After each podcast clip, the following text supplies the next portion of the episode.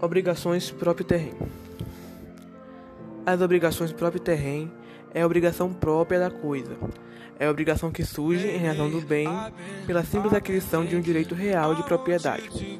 Por exemplo, o fato de eu me tornar dono de um apartamento automaticamente me torna devedor das obrigações decorrentes deste bem, como por exemplo a taxa de condomínio e IPTU, são obrigações que acompanham o bem. Elas também distinguem-se das obrigações comuns, especialmente pelo seu modo de transmissão.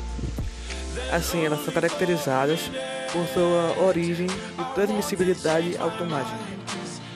Se o direito que se origina é transmitido, a obrigação segue. Assim, o adquirente do direito real não pode se recusar a assumi-lo.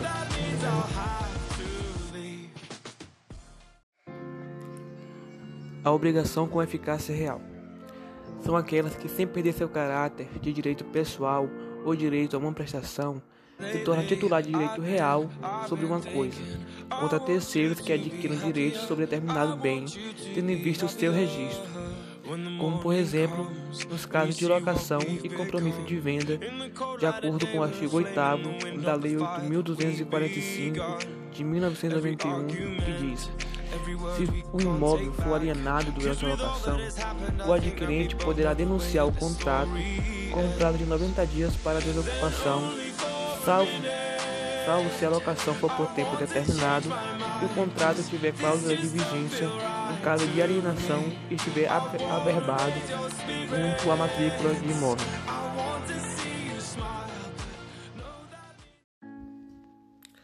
Natureza transitória da obrigação. As obrigações sempre têm um caráter transitório, ou seja, ela nasce com a finalidade de extinguir-se.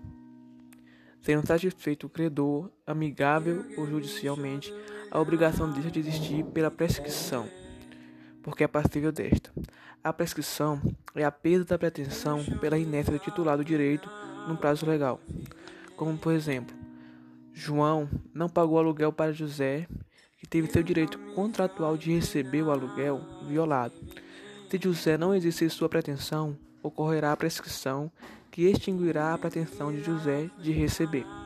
Ou seja, se extinguirá a obrigação pela prescrição e não haverá mais obrigação, pois ela prescreveu.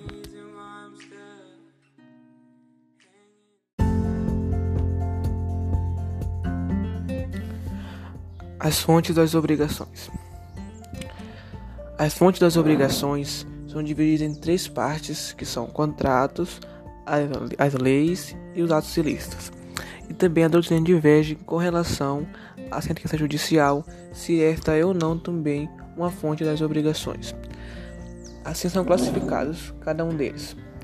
O contrato é a maior fonte das obrigações. Também é o acordo de vontade entre as partes, eles podem ser verbal e não verbal. A lei é considerada fonte primária e comum das demais obrigações, pois ela prevê diretamente uma obrigação. Os atos ilícitos são atos que violam os direitos da pessoa ou causam danos a esta conforme o artigo 186 do Código Civil. Com relação à sentença judicial, para boa parte da doutrina, essa não é uma fonte de obrigação, pois apenas declara uma obrigação que já existe.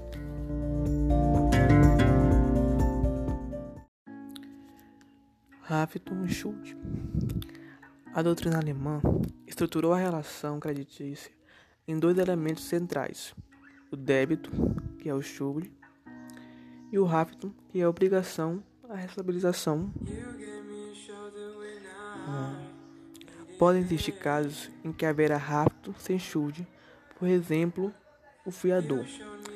Tem o rapto, a obrigação, sem ter originalmente a dívida, que é o chute, que diz no, no artigo 814 do Código Civil. Pelo contrato de fiança, uma pessoa garante satisfazer o credor uma obrigação assumida pelo devedor, caso este não a cumpra. Também há casos onde é possível haver chutes sem hábito, que são nos casos de dívida prescrita, dívida de jogo e obrigação natural, também conforme o artigo 814, que diz que a dívida de jogo e aposta não, não obrigam pagamento.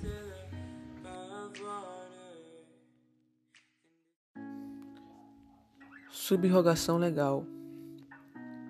A subrogação ocorre quando a dívida de alguém é paga por um terceiro que adquire o crédito e dessa maneira satisfaz o credor. Porém, a dívida não se extingue e também não libera o devedor que passa a ficar devendo a esse terceiro. Exemplo: João deve 100 reais a Maria, mas José resolve pagar essa dívida. Então Maria vai se satisfazer e João irá passar a dever a José. Assim, se extingue a dívida do antigo credor, mas permanece a obrigação do novo titular do crédito. A subrogação está prevista no artigo 346 do Código Civil.